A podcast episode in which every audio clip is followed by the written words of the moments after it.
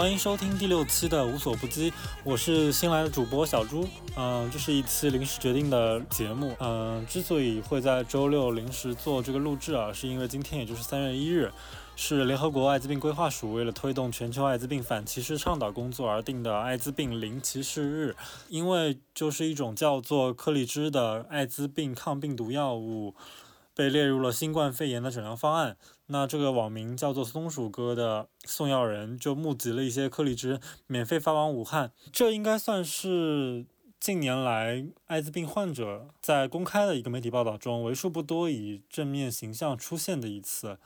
那艾滋病和新冠肺炎一样，在中国属于乙类的传染病。传染病防治法第十六条规定，那任何单位和个人不得歧视传染病人、病原携带者以及疑似传染病人。但是众所周知，长期以来，尽管艾滋病感染者的病情在今天的医疗水平下基本上已经可控，但是人们还是会将 HIV 的携带者污名化。那这个疾病本身，它已经被赋予了太多医学以外的含义，像健康已经和道德画上等号，而感染就意味着堕落。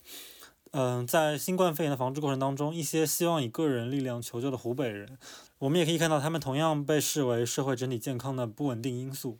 因此，在这个艾滋病零歧视日，我们希望来聊一聊关于歧视的话题。因为歧视带来的不仅仅是不公平，它也会让感染者害怕去检测、去就诊。可以说，歧视几乎是如今一场现代瘟疫的标配。那它可能会随着瘟疫结束而消失，也可能会变得像艾滋一样一直持续下去。那这一期我们请到两位嘉宾，一位是 LGBT 全促会的燕子，她长期参与同志运动。呃，另一位是谢鹏，谢鹏跟大家打个招呼吧。大家好，我是谢鹏。可能很多朋友在网络上面有在之前听到我的名字，因为我在一七年到一九年差不多打了两三年的官司，也是围绕艾滋歧视这个方面。然后现在呢，我的生活哈和案子没有太大的联系，但是我会觉得这两年对我来说意义重大，所以我觉得作为人生的一种纪念也好。啊，同样，我觉得也需要通过自己站出来的一种方式，影响更多在困境当中的人。呃，其实差不多早在嗯十年前，就是联合国就有个报告，就把。污名跟歧视确定为防治最广泛的一个障碍。当时就是联合国的一个呃艾滋病项目的一个 CEO 的一个博士叫 Peter Pat，就说当涉及到艾滋病的时候，记者的媒体的影响力其实比医生的影响力更大。那我们今天之所以请到燕子，呃，我我们上次见面是在那个彩虹媒体奖嘛？你要不要简单先介绍一下彩虹媒体奖的一个设立以及它的一个目的是什么？好啊，我觉得就像你说的，媒体在大众。对于性少数也好，对艾滋病也也好，他的认识、认知和态度方面起到非常大的作用。所以彩虹媒体奖就是从呃十年前开始，由国内的不同的同志机构一起成立的，专门想要去推动呃媒体在性少数方面有更加公正、客观、多元化的报道。只有媒体更加公正、客观和多元化的报道性少数这个群体。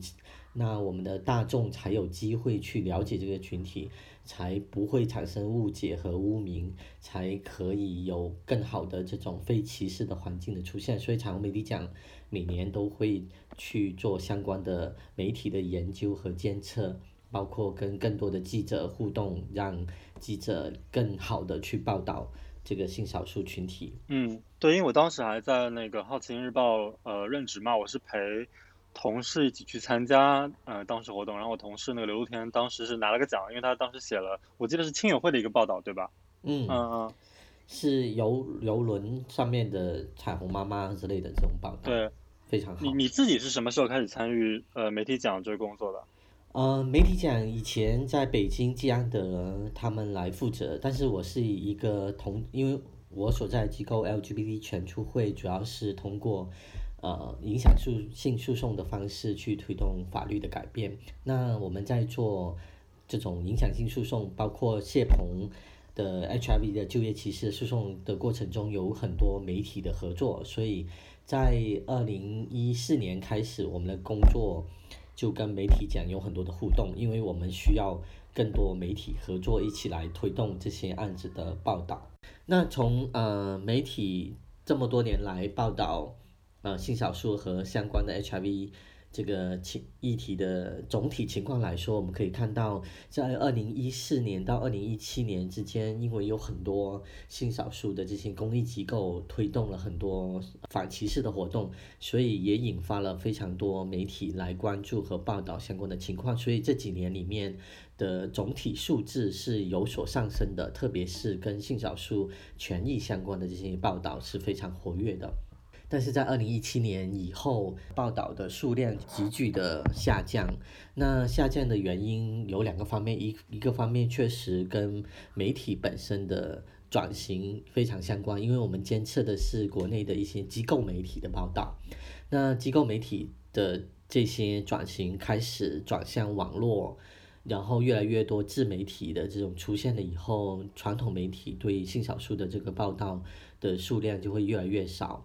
呃，另外一个层面也跟这个审查有关系，特别是权益类的报道，我们可以看到，二零一七到二零一九年之间，跟性少数权益相关的这种反歧视的报道是比较大的减少的，嗯，而这些减少其实比较直观的反映到了这个公众对性少数的认识和态度。那从 HIV 的这个报道。专门来看这个报道的角度来说，我们可以看到，呃，每年其实这些年都比较持平的态度，就每年都会占据到，呃，总体数量的百分之十，就是有一成的报道是在讲 HIV 的，特别是每年的十二月一号艾滋病日的前后，都会有很多地方性媒体在讲，呃，性少数和 HIV 相关的这些话题。但是我们如果去看这些报道本身，实际上也带来非常多的污名的状况，就是他报道的内容是非常的负面和消极的。很多人刚刚一开始提到，呃，那个检测率低，很多人不敢去呃公开自己的身份，甚至不敢去查，都是因为他们一想到艾滋病，马上想起来就是一个很恐怖的绝症，或者是很恐怖的疾病。这些恐慌性的、恐怖性的教育和宣传，实际上是会呃带来更多的污名和歧视。嗯嗯，二零一八年发生了什么？呃，二零一八年有除了刚刚所说的那些报道的状况以外，呃，有一个很大的特点，就是在呃感染的数据上有非常明显的报道是倾向于呃，因为年轻人的感染率越来越多，特别是。呃，大学生，然后男同性恋的这个呃感染的数据，相比以往增长的速度非常的高，所以这变成了呃媒体报道艾滋病的一个非常重要的特点。大部分媒体报道都在讲啊，现在呃年轻的男同性恋之间的艾滋病传染率非常高，这个点就变成了一个大标题，很多公众。看了这个数字，或者是看了这个标题以后，它就会产生第一的影响。而作为报道或者是记者本身，其实是应该要去解释怎么样去解读这个数字。比如说，那个增长率呃大幅的升高，它跟检测的基数有多少人？比如说，二零一五年一百个人去检测，二零一七年有一千人去检测，那检测得出来的这个数字。肯定是很不一样的，所以所占的比例就会不一样啊。那所以，我我认为所谓的增长的数据高，我觉得另外一个侧面是因为越来越多年轻的男同志愿意或者是开始去做检测了，相比于其他年龄段或者相比于异性恋，那很多异性恋他。好像以为艾滋病跟他没关系，所以他不去检测，所以得出来这个数据就是异性恋的感染率很低。那为什么会造成很多人感染呢？那什么样的环境才可以去让大家有安全性行为而不会感染呢？所以另外一个角度就是认为他跟他的性倾向呃画上等号，就是同性恋才容易得到感染。实际上人群和感染率是需要去区分的。不安全的性行为才导致感染。应该说，其实现在关于艾滋病治疗的一个状况，已经呃能够大体得到一个控制。嗯，所以我们也能够看到，说其实接受治疗者体内的病毒的抑制的一个比例，其实是远高于艾滋病毒感染者自身知情的一个情况的。那这些人能不能自主的去做检测，这其实是他们呃是不是受到社会的一个压力而决定的。那其实差不多八十年代中期，呃，艾滋病的。病例在中国出现的时候，呃，舆论把它塑造成一种资本主义腐朽生活方式的典型吧，跟当时的人对可能海归对于外来思想的一个恐惧有一个结合。那慢慢这种污名化转移到了去卖血的农民群体的一个身上，呃，包括一些卖淫者。因为随着就是社会的开放，男同性恋以及 LGBT 人群的一个可见度的一个呃扩大，那很快这个污名化就转移到男同性恋群体身上。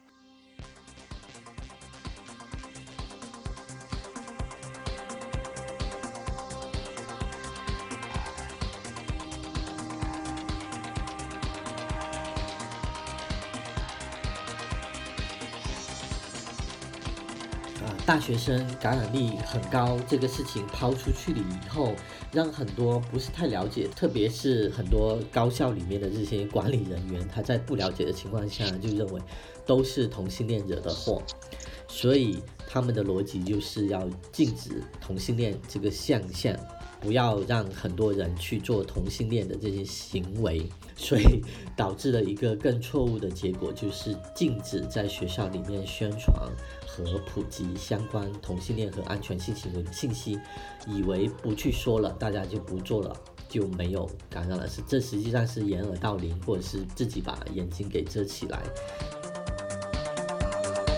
那呃，我觉得两有两个报道，就是我觉得印象很深刻，一个就是。呃，GQ 在报道谢鹏的这个案子的时候，他在讲了很多呃，这个感染者这个人个人的一些故事和他感染了以后怎么样去维护自己的权利，这是一个通过这些故事的方方式去带出这个生存状况和他是呃维护权利到我要插我要插一句哈，文章最开始是被毙了的，然后一直是等了大概接近一年的时间才发出来。当时谢鹏有多少人？有多少媒体是过来采访呃，十，你说真正的是跟我见面的，对吧？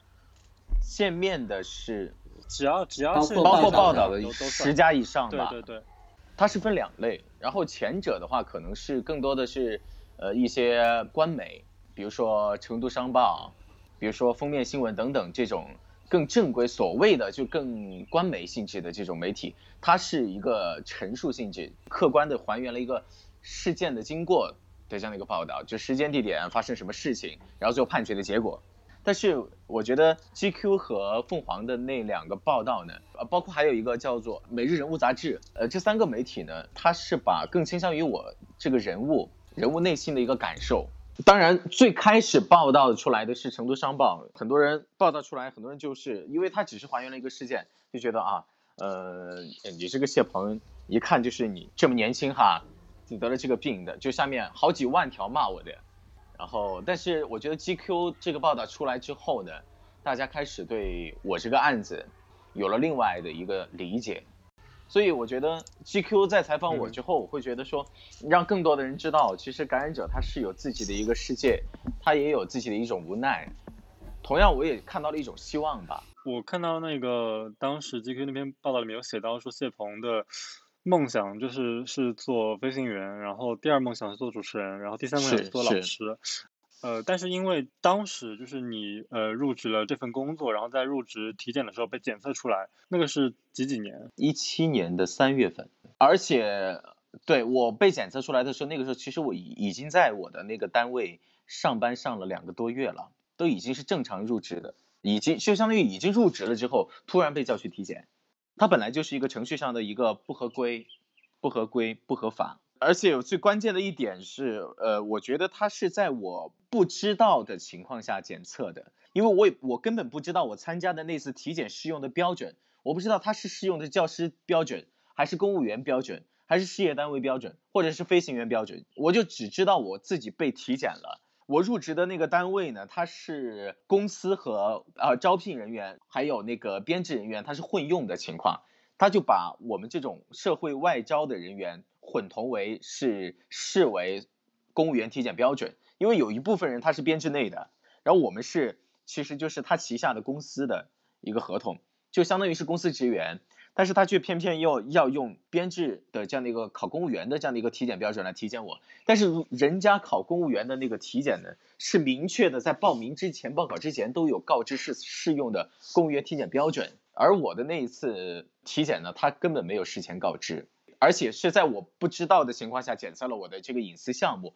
根据这个艾滋病防治条例的这样的一个上面的这样的一个规定，是必须要对所有的这个艾滋病检测的权利。会有一个保护，还有一个媒体我印象很深刻，是中国青年报。中国青年报一个王记者，王记者他当时帮我发了一个头条，上面就写的我有不做 HIV 检测的权利。我觉得他这个标题很好，他就说出了我的一个呼吁：凭什么我我参加体检，呃，你就一定要采呃呃采我的血，然后查我的这个隐私项目？我有不做自己 HIV 呃这个选项的权利。所以我就觉得很纳闷，为什么？哎，我我根本不知道，我被检测了这个，突然一下告诉我 HIV 呈阳性，就好比是，呃，你可能得了癌症，但是，呃，你突然一下，你并不想被别人检测，但是你突然被告知，啊，你癌症确诊了，就是这样的一种心理。是我在这边补充一下，嗯，就是很多人可能甚至不知道说，其实正常的接触是呃没有任何感染艾滋病的风险的，所以就是在工作当中其实是不需要，就是呃艾滋病感染者也没有义务去透露自己的病情，所以才会有这样子的一个矛盾存在。谢鹏，要不你给我们再进一步介绍一下，就是你是哪里人，或者说你家乡的一个情况？我是四川人，我的户口在四川成都。然后我的上一份工作是在四川内江，内江是四川的一座地级市。嗯，当时我就觉得说内江距我的家乡比较近。然后另外一方面呢，我觉得这个岗位呢也是和我之前的那个岗位是匹配的。而且呢，经过了招聘考试之后呢，对方也是非常的有要我的那个意愿。当时其实我是为了这个单位放弃了我之前的那个工作了三年的那个单位。当时我是很决绝的离开的那个工作了三年的那个岗位，然后以前的那个呃单位的人都说我很绝情，但是我觉得毕竟人人往高处走嘛，然后当时他们也内江也是催促我赶快去入职，然后我就二话不说我就把之前那个县城的那个工作辞了，然后马上就入职，入职就是很快的进入工作状态，然后第一个月的时候让我体检，体检当天让我去复检了一次，然然后复检之后又等了一个月。这等的那一个月又又是正常的上班状态，然后一个多月之后突然就被人事叫去，就说我呈阳性，呃，不能够继续上班了，然后让我走，然后走了之后我就觉得，嗯，对，就差不多是这个 GQ 里面的一个描述那个报道。最开始我是找的彩虹律师热线，然后我通过这个彩虹律师热线认识了燕子哥。然后燕子哥帮我找到了于权律师，于权律师是成都的律师，他在成都其实算是一个有头有脸的一个律师，他做什么房地产的诉讼，他一单生意就是好多好多钱，但是我觉得他并没有说是一定是在乎这诉讼费来的，他就是为了帮我。其实我觉得通过这个案子，我我的案子，我觉得也可以呼吁更多的有愿意加入到影响力诉讼的案件的一些律师。来帮助这些愿意捍卫自己权利的人，我觉得这是也是一个很关键的。说实话，我在打官司之前我是懵的。我在打官司之前，我就是一个乖乖男孩，我根本没有想过自己有一天会和这些所谓的政府机构杠上，而且杠的还这么久，更杠的这么严重。因为我家里百分之八十以上都是体制内的人，所以从小呢，我对于体制内也有一种向往，就觉得自己要往那边靠。但是我觉得通过这个案子之后呢。我开始变得很释然了，然后我觉得体制内的一些东西也需要随着时时代的变化去进行一定的变化。比如说公务员体检标准里面的这个 HIV 项是不是需要剔除？就像乙肝一样，你看以前乙肝，乙肝在受到污名化的时候，也是通过很多人站出来的方式，最后乙肝被剔除了公务员体检标准。你想象一下，我是一个公司职员，我竟然都被。这个公务员体检标准来进行检测，那是不是呃任何一个普通的岗位，呃银行的柜员、超市的这个卖菜的大妈、收银员，他都可以被这个公务员体检标准来体检？那是不是如果这个体检标准被滥用之后，HIV 感染者群体的这个就业面就会变得非常窄？这几十万群体的人，那是不是就只能自生自灭了？我们根本就不可能靠自食其力的这个方式来存活在这个世界上了。我我也补充一个背景是，呃，实际上我们刚也说了，就是最基本的知识就是，呃，艾滋病的传染途径是通过血液，然后母婴的这个传播和这个体液交换嘛。那在这几个交换途径里面，传播途径里面，正常一般的工作生活都不会传染，所以才导致了后面呃，包括其实艾滋病防治条例在二零零六年三月一号，也就是这个零歧视日这个日子，在中国就已经实施了，在十四年前，啊，嗯，而这个艾滋病防治条例里也明确的规定，对于艾滋病感染者。和他家人相关的这种平等就业、入学、就医、隐私权都有很详细的这个保护，但是十四年到现在。还是不断的在发生这件事，包括谢鹏和他一样的例子所产生的，就是很多因为他感染了，所以他的工作就要被辞退。我们还收到一些例子是，呃，因为他感染，所以被呃，甚至在学校里面都会让他劝退，不要住在宿舍里，他入学也没法的得到保障。很多感染者在求医的过程中也是一样的。那所以这些歧视状况是这些。呃，公众没有得到很好的教育，法律没有得到很好的实施，是非常相关的。其实很多感染者他担心的是官司打不赢的问题，但是其实我觉得通过我的案子，我了解到，目前我们国家对于 HIV 感染者的这样的一个隐私权，包括各种权利的这样的一个保护，已经是相对健全，就这个法律的条例已经是相对健全，我们可以运用这个这个法律法规来维护自己的权利，只是。很多人不知道，也不愿意，所以我觉得在法律层面，国家是已经有出台保障我们这个群体的这个合法的权利的，只是很多人不知道、不愿意，或者说是怕被误解。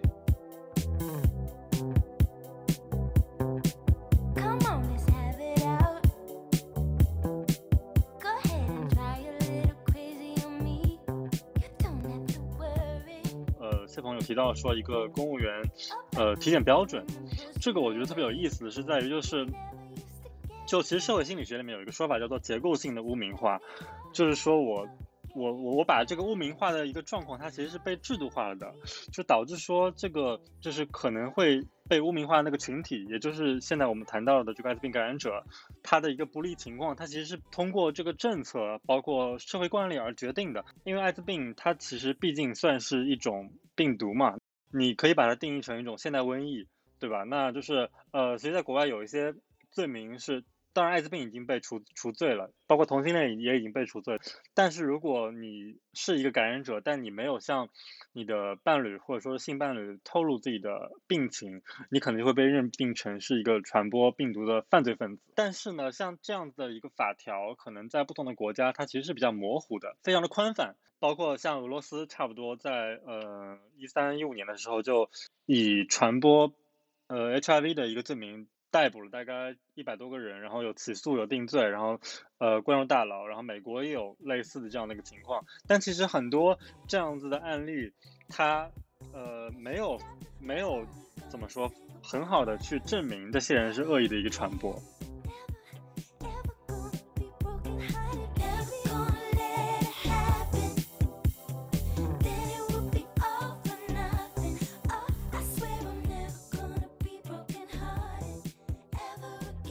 其实我有一个疑问是，其实你在入职体检之前，你是不知道自己的病情的嘛？但是你被检出来之后，你的你的态度还是非常积极的。然后包括你在那个报道里面有说，就是我不困难，我就需要一个工作。嗯，我还挺想知道说你当时的心态是怎样，就是你为什么会这么有动力去做这个事情？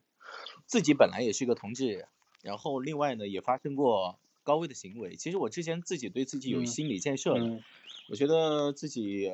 可能会感染，但是只是说没有直接的去检测而已，可能就是恐艾的一个心态。我觉得那个时候我也喜欢看贴吧，有的时候我我觉得，哎呀，约了一次炮之后呢，就觉得自己很恐惧，然后看贴吧，然后看啊自己是不是有没有有那些症状啊，皮肤什么发烧、低烧、什么盗汗什么的，后来又觉得自己没有那些症状，久而久之又忘了，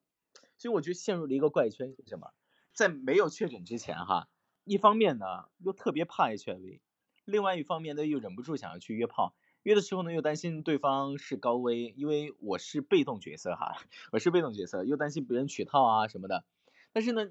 过了一段时间呢，你觉得恐惧了一段时间，身体没什么症状，然后又忍不住又想去约炮，年轻人嘛。所以我觉得这这是我在确诊之前的一个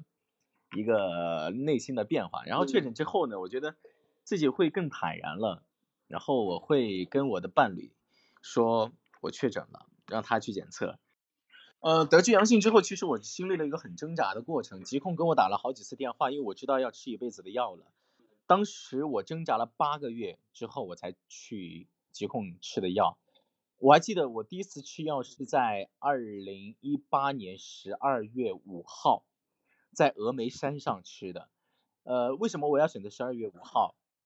因为我家的门牌号是幺二零五，我母亲她是排行第五，然后我呢，我的幸运数字是二，我的一个小名，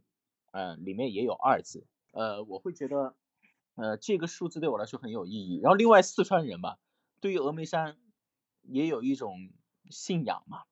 我就觉得希望在佛祖的见证下让我第一次吃药，所以我第一次吃药是在峨眉山上吃的。我记得很清楚，当时我的岳父他去，他问我说，当时十二月份，四川已经比较冷了，他说你确定要去爬峨眉山？听说吃了之后会头晕什么的。我说不怕，他就陪我去了。然后的确吃了之后，因为是第一天吃，吃了之后特别晕，然后第二天我就是坐缆车下来的。但是我觉得很有意义，吃了服药一年多没有漏服一次。其实现在我觉得已经形成一个习惯了，每到晚上的十一点，我现在已经不用闹钟了。以前我刚开始服药的时候要用闹钟，那我觉得现在形成条件反射，每到十一点，不管做什么事情，我都在吃药。上个星期我在开车，那个时候当时是在高速上面，也是快十点五十多了，但是实在没有没有办法，没有办法，我就把车停在那个应急车道上，按的那个应急车灯，还是把药给吃了。所以我觉得不管什么，我觉得现在形成一种习惯，不管你在做着做着多么呃要紧的事情，每到晚上十一点，你必须做这个事情，就好比每天你要呼吸一样，每天比吃饭还要重要。但实际上，我从一个服药一年多的感染者的这样的一个真实的心理感受来说，嗯，其实真正服药最困难的是前半年三个月到半年，因为它是一个习惯的养成，另外一个。因为药呢是有副作用，当然如果条件好的，有有一部分条件好的感染者，他会去吃国外的药哈，这一部分我不说，但是绝大多数可能都是吃的国内的免费药，国内的免费药它或多或少会有副作用，而且副作用有的人比较大，我的副作用就是我在刚吃的前三个月，头特别晕，而且呢经常多梦，睡不好。但是我觉得坚持下来了之后，我去问咨询过疾控的医生，医生说是正常的。如果实在是这个副作用太大，已经影响到生活的话，要给医生说。但是我觉得，呃，这些所有的副作用都是在可控的范围之内。然后在第四个月开始，这个副作用就开始渐渐的减少，然后慢慢的我就觉得自己的身体呢开始变好。因为感染的时候，刚感染的时候，我就觉得有一段时间，可能是 C D 四它下降的比较快。但是我就皮肤特别不好，人看着特别憔悴。但是我觉得服药之后呢，整个身体，比如皮肤、精神面貌都在慢慢变好。然后后来我就问医生，医生说我的那个已经是病毒载量已经到零了，已经不具备传染性了，就是 U 等于 U 了。所以当时我就觉得呃觉得很放心。然后后来我才了解到，其实百分之九十五以上的呃感染者，只要是你的依从性保持在百分之九十以上。吃药超过三个月，病毒载量都会降为零，都会达到 U 等于 U，所以它并不是一件特别可怕的事情。这也是另外一个呃，如果我们的媒体报道，就转回来这个话题啊，如果那个媒体报道更多去呈现这些故事，而不仅仅停留在那些数字，这数字背后有很多很真实这些故事，它的一些呃感染了以后的一些状况，实际上是有助于大家更进一步的了解和理解这个事。啊，我记得呃，无论呃国外的媒体，包括美国，当时那么多人愿意去呃理解或者是消除这些污名，也是跟更多这种呃感染者的这些故事，或就直接的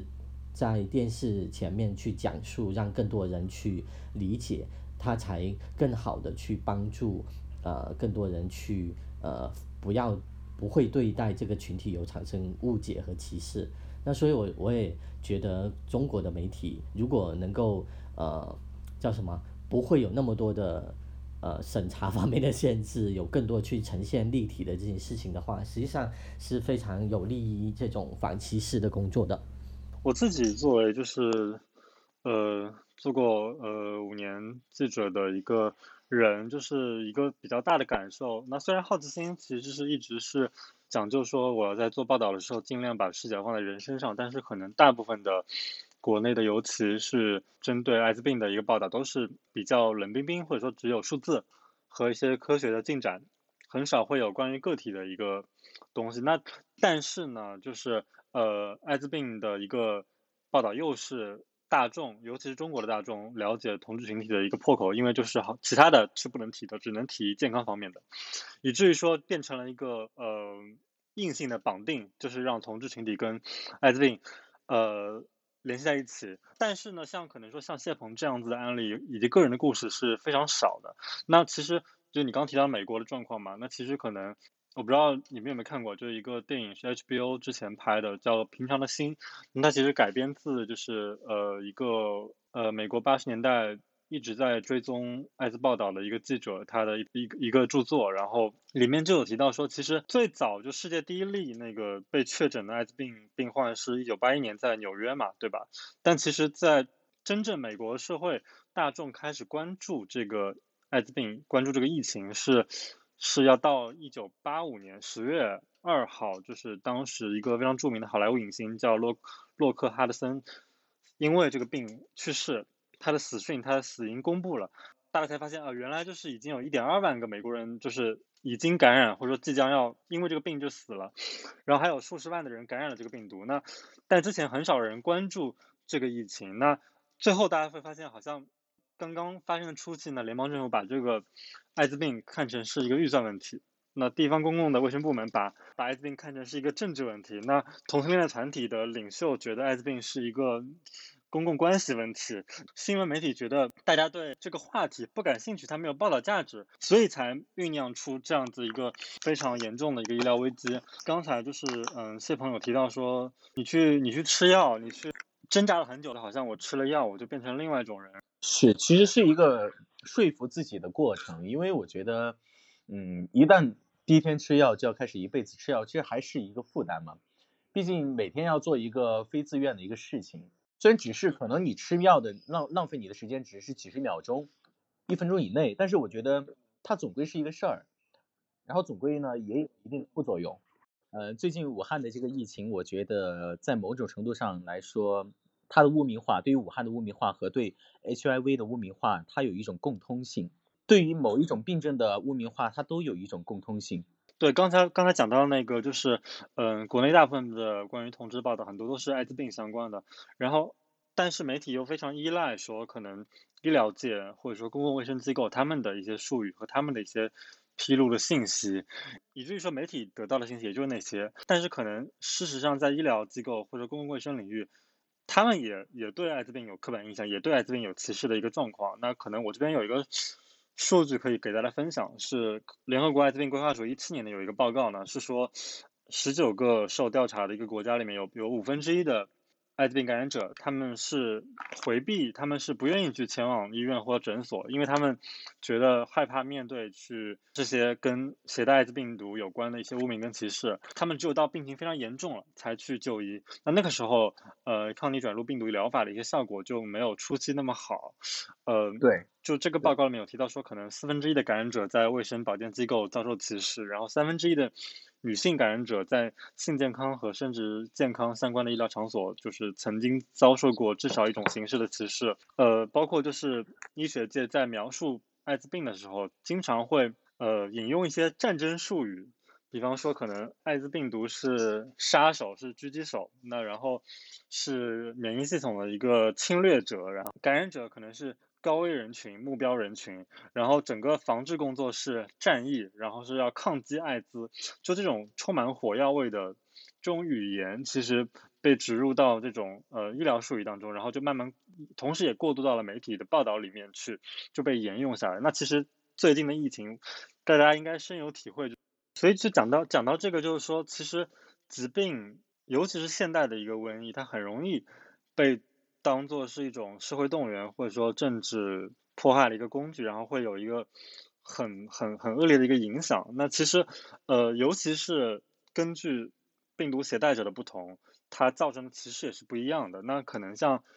就跟 HIV 很像的一个另外一个疾病叫 HPV，那它的一个呃容易感染的患者其实差不多是三十五岁以下的女性群体，然后几乎所有的宫颈癌都是 HIHPV 所引发的，但是可能这个病毒在男性的呃身体构造里面就很容易被消除，以至于说虽然 HPV 是也同样通过性行为传播，但是呢对它的一个造成的一个歧视或者说它的一个污名化是和 HIV 是非常不一样的，那可能像。大大家会觉得同样是不干净不洁净，那 HPV 是对女性的一个污名，但是 HIV 就变成是它是威胁到了一个社会大众，它是对社会秩序构成了一个威胁。其实这个会让我非常联想到，就是最近就是大家对就是对武汉对湖北的一个防治防控一个非常过激的一个一个现象。我觉得它背后也是有很多恐惧吧，恐惧是 让大家失去这些理性。特别是你了解的越少的情况下，那个恐惧越大。所以，那个所谓的普及教育、性教育，实际上是非常关键，就是在于你了解的越多了以后，反而你会更加不会那么片面的去看它，而产生对于某些人群的没有必要的歧视。我觉得大多数都是来自于你的不了解，对同性恋也是，对艾滋病感染者也是。嗯其实我想说的话就是，我还是很孤单。我希望有更多的谢鹏站出来。其实我现在我的生活，燕子哥应该嗯更了解我。我现在生活已经是恢复到了打官司之前的一个很平静的状态了。但是回望那两年多的打官司的生涯，我觉得自己还是很孤单。包括我最近也一直在关注 HIV 方面的新闻。呃，我不知道是什么原因，是少了还是呃确实没有人受到歧视，这个我不得而知。但是我觉得，我还是希望有更多的人站出来。呃，我我也希望在我的有生之年看到 HIV 被剔除公务员体检的那一天，就像是过去的那个乙肝一样。因为乙肝是众人拾柴火焰高的，有很多人站出来。为什么我们 HIV 不能够站出来？其实我觉得我们感染者面临两次出柜，一次出柜是同志身份，另一次出柜呢就是感染者身份。呃，我觉得感染者身份，我暂时还无法去第二次出柜，但是我很乐意跟别人说我喜欢男人，我是同志身份。其实我觉得现在不管怎么样，嗯，从各种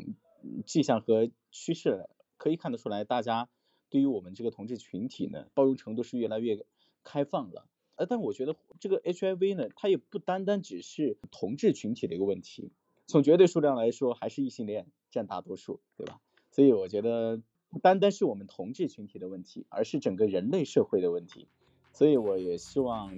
大家可以用更加开放的一个变化的一个进步的眼光来看待 HIV 的这个话题。我也希望什么时候大家看待病就像是高血压、糖尿病、乙肝一样，那我就觉得我就可以含笑。